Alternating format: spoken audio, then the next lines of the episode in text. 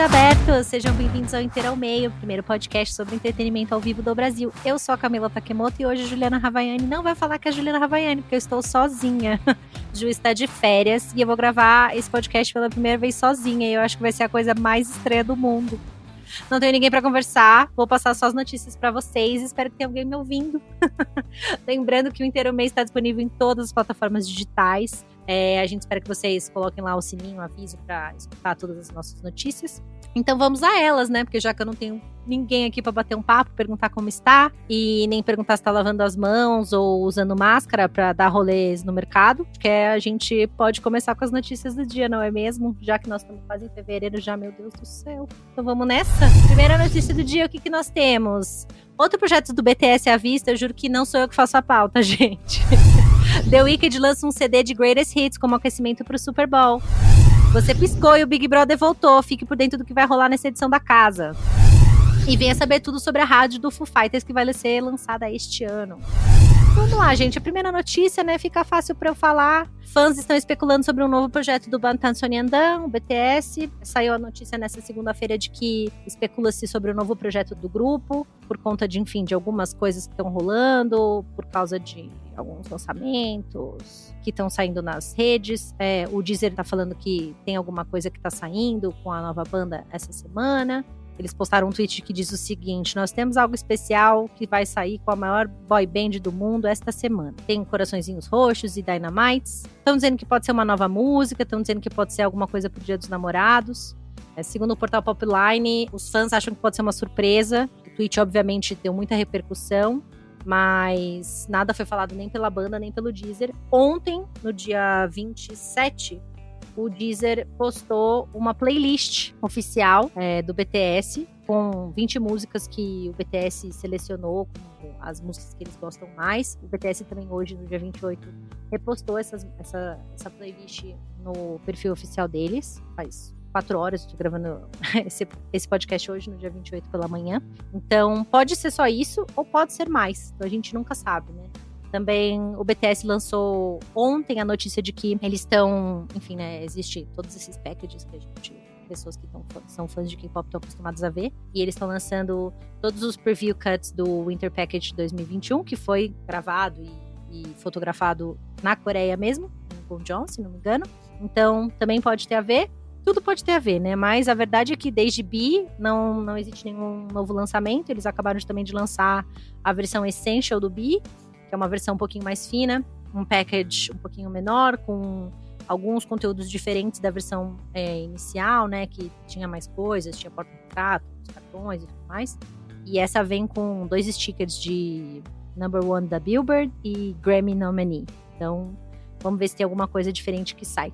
Obviamente que esse tweet da Deezer alcançou mais de 100 mil likes e mais de 32 mil retweets. Hum, veremos. A próxima notícia é o quê? Que o The Weeknd é, lançou um álbum de, uh, de, compilado, né? De melhores sucessos. É, as pessoas estão dizendo que é por causa do Super Bowl. Não que ele precise disso, né? Mas depois de um ano aclamado do The Weeknd em 2020, aclamado por todos menos pelo Grammy, você já sabe a opinião desse podcast a respeito disso. The Weeknd se prepara para mais um ano poderoso em 2021 como anda isso, né? Ele decidiu lançar para os fãs antes da próxima apresentação no Super Bowl, que vai acontecer no dia 7 de fevereiro e está confirmada, só não sabemos como ainda, um álbum de Greatest Hits. O nome do álbum é The Highlights e ele vai passar por todos os principais momentos da carreira do cantor, é musicalmente falando, né? E quem sabe vai ter o, o, mesmo tracklist de. A gente acredita que dentro desse tracklist estão as mesmas músicas, ou a maioria das músicas que vão fazer parte da apresentação que ele vai fazer no Super Bowl. Entre as faixas que estão no, no disco, a gente tem Save Your Tears, Blinding Lights, In Your Eyes, Can't Feel My Face, I Feel It Coming com Daft Punk, Starboy também com Daft Punk, Pray For Me com Kendrick Lamar, Heartless, Often, The Hills, Call Out My Name, Die For You, Earn It, Love Me Harder com Ariana Grande, Acquainted, Wicked Games, The Morning After Hours.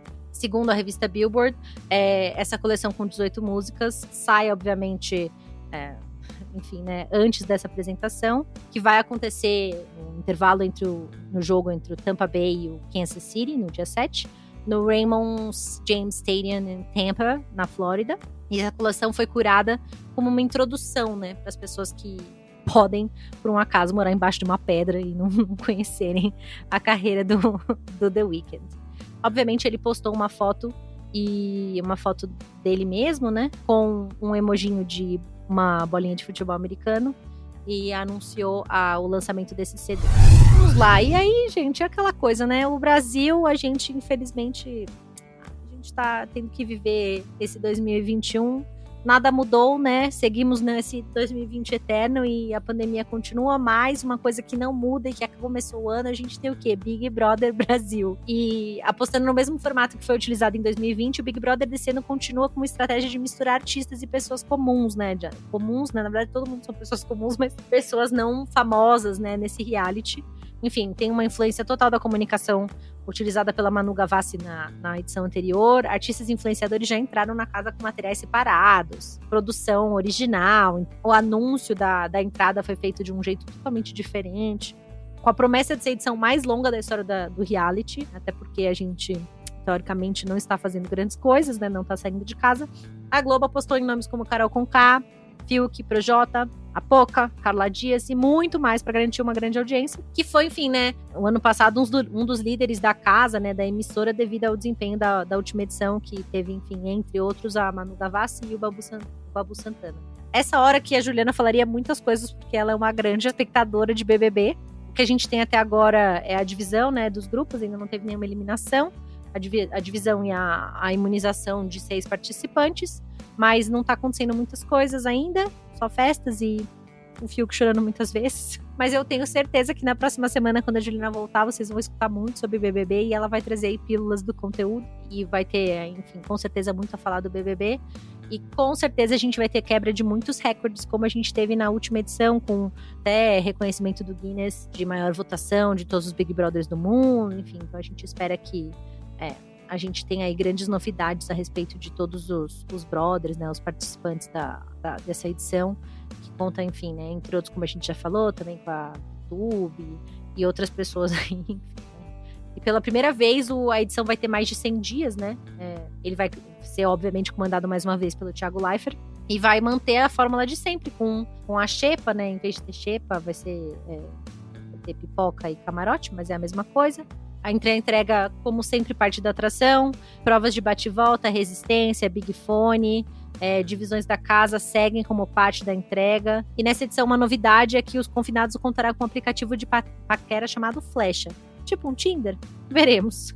e além do flerte ao vivo, os participantes também poderão contar com uma ajuda virtual para demonstrar interesse entre eles. Então, pelo que parece, assim, da explicação do release, as pessoas vão poder interagir e ajudar durante o flerte, né? Então essa vai ser uma das ferramentas do feed BBB, que é a rede social dos, dos participantes, que as pessoas vão poder acessar. A plataforma também vai contar com um podcast do líder, onde os participantes com poder na semana vão poder gravar conteúdos exclusivos em áudio. E aí o podcast vai ficar disponível só para o público e não para os brothers. Então também é uma outra coisa diferente que a Globo também está fazendo como conteúdo então acho que a gente vai acompanhar, acho que vai, vai entregar muitas coisas diferentes em matéria de conteúdo, a gente com certeza vai ver novidades.